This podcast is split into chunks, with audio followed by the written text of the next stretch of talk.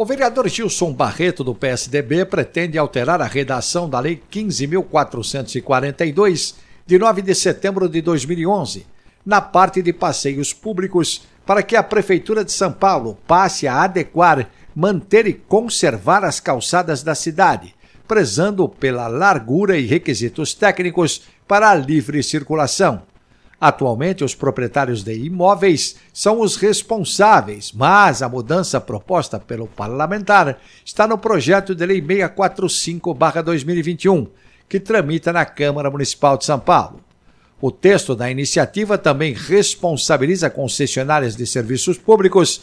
pela restauração das calçadas, dentro dos padrões, quando são danificadas através de obras ou qualquer outro serviço prestado pelas empresas. O autor do projeto, que já foi aprovado em primeira discussão, também adverte sobre os graves acidentes causados por calçadas mal planejadas e esburacadas, principalmente colocando em risco deficientes físicos e visuais. Os detalhes no texto da jornalista Andrea Godoy no portal da Câmara, sãopaulo.sp.leg.br.